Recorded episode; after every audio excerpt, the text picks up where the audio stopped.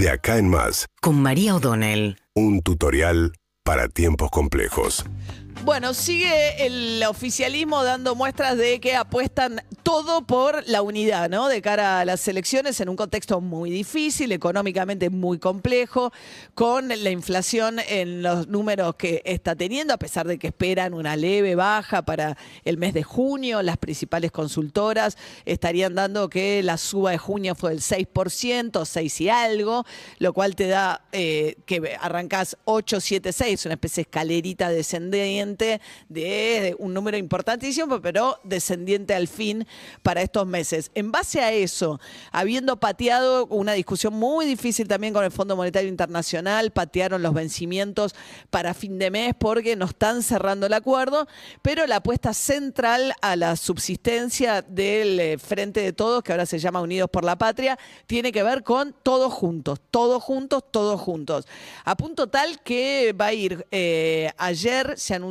que Sergio Massa eligió de jefe de campaña a Guado de Pedro, que fue el que se tuvo que bajar de precandidato eh, dirigente de la Cámpora cuando eh, Cristina Fernández Kirchner finalmente eh, decide en acuerdo con Alberto Fernández, aunque siguen sin hablarse, quizás se van a reencontrar el domingo, pero vamos a ir con Sergio Massa de candidato a la presidencia. Guado de Pedro va a ser el eh, jefe de campaña, Daniel Scioli ya fue nombrado en un puesto rarísimo de asesor ad honorem del Ministerio de Economía. Eh, están repartiendo puestos ad honorem en el Ministerio de Economía, este, que es una forma muy marcada de mezclar gestión y función pública con campaña electoral, cosa que se va a ver fuertemente este domingo 9 de julio. Se saliqueló, provincia de Buenos Aires, se pone en marcha finalmente, ya habiéndolo rellenado, el gasoducto Néstor Kirchner para sacar el gas de vaca muerta y traerlo en este caso hasta la región centro del país.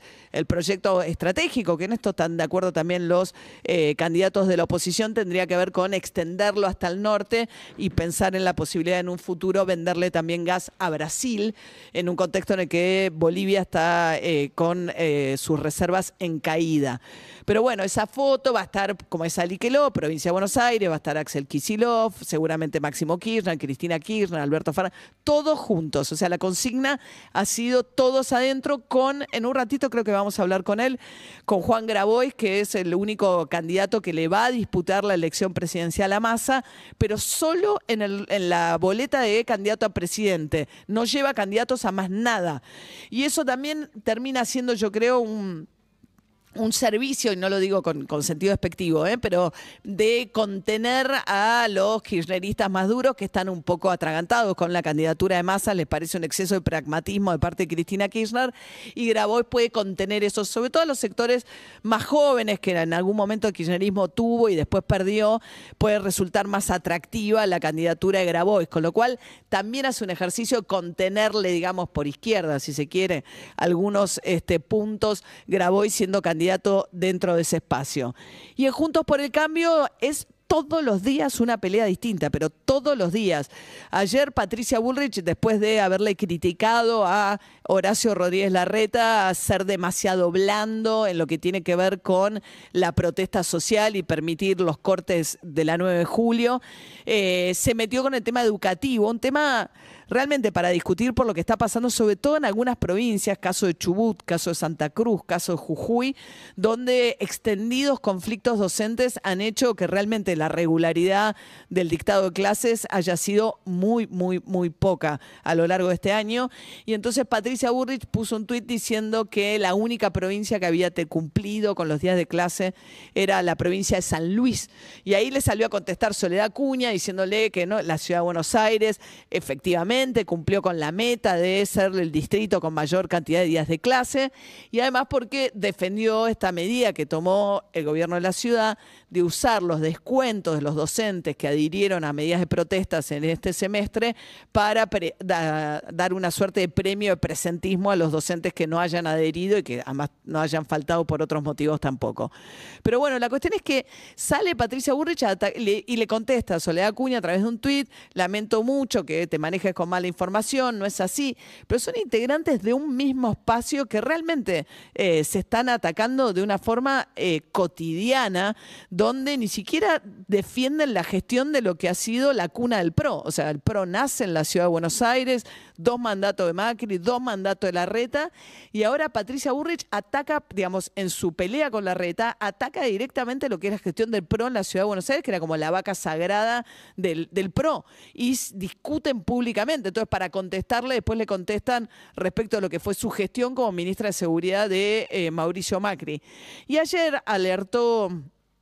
eh, Miguel Ángel Pichetto, candidato a diputado de eh, Horacio Reyes Larreta en la provincia de Buenos Aires, dice, bueno, lo que está haciendo Patricia Burrich es populismo de derecha, está haciendo declaraciones que son este, golpes de efecto, y el peligro, cosa que ya había dicho antes este, Lilita Carrió, es que esto genere violencia. Y es un tema, de hecho, hay que ver lo que está pasando en Francia ahora. El sábado hay una manifestación muy grande de franceses que a partir de la mecha que se encendió por el asesinato de este chico de 17 años que no frena en un control. Después murió otro chico también en un contexto de, un uso de tipo de armas alternativas de estas, de estas manifestaciones también. Hay dos chicos, el otro es un poco más grande, dos jóvenes muertos en estas protestas. Hay un enorme vandalismo también, eh, incendios en lo que tiene que ver y ataques a edificios públicos, comisarías, incluso una intendencia en lo que son todos los alrededores de París. Pero esto enciende con, en un momento para combatir combatir al terrorismo, eh, las,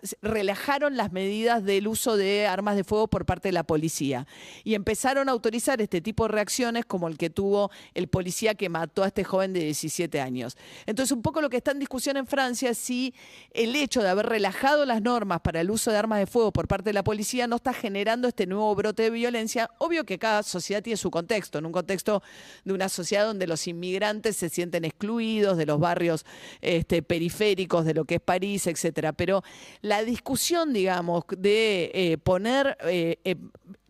una situación de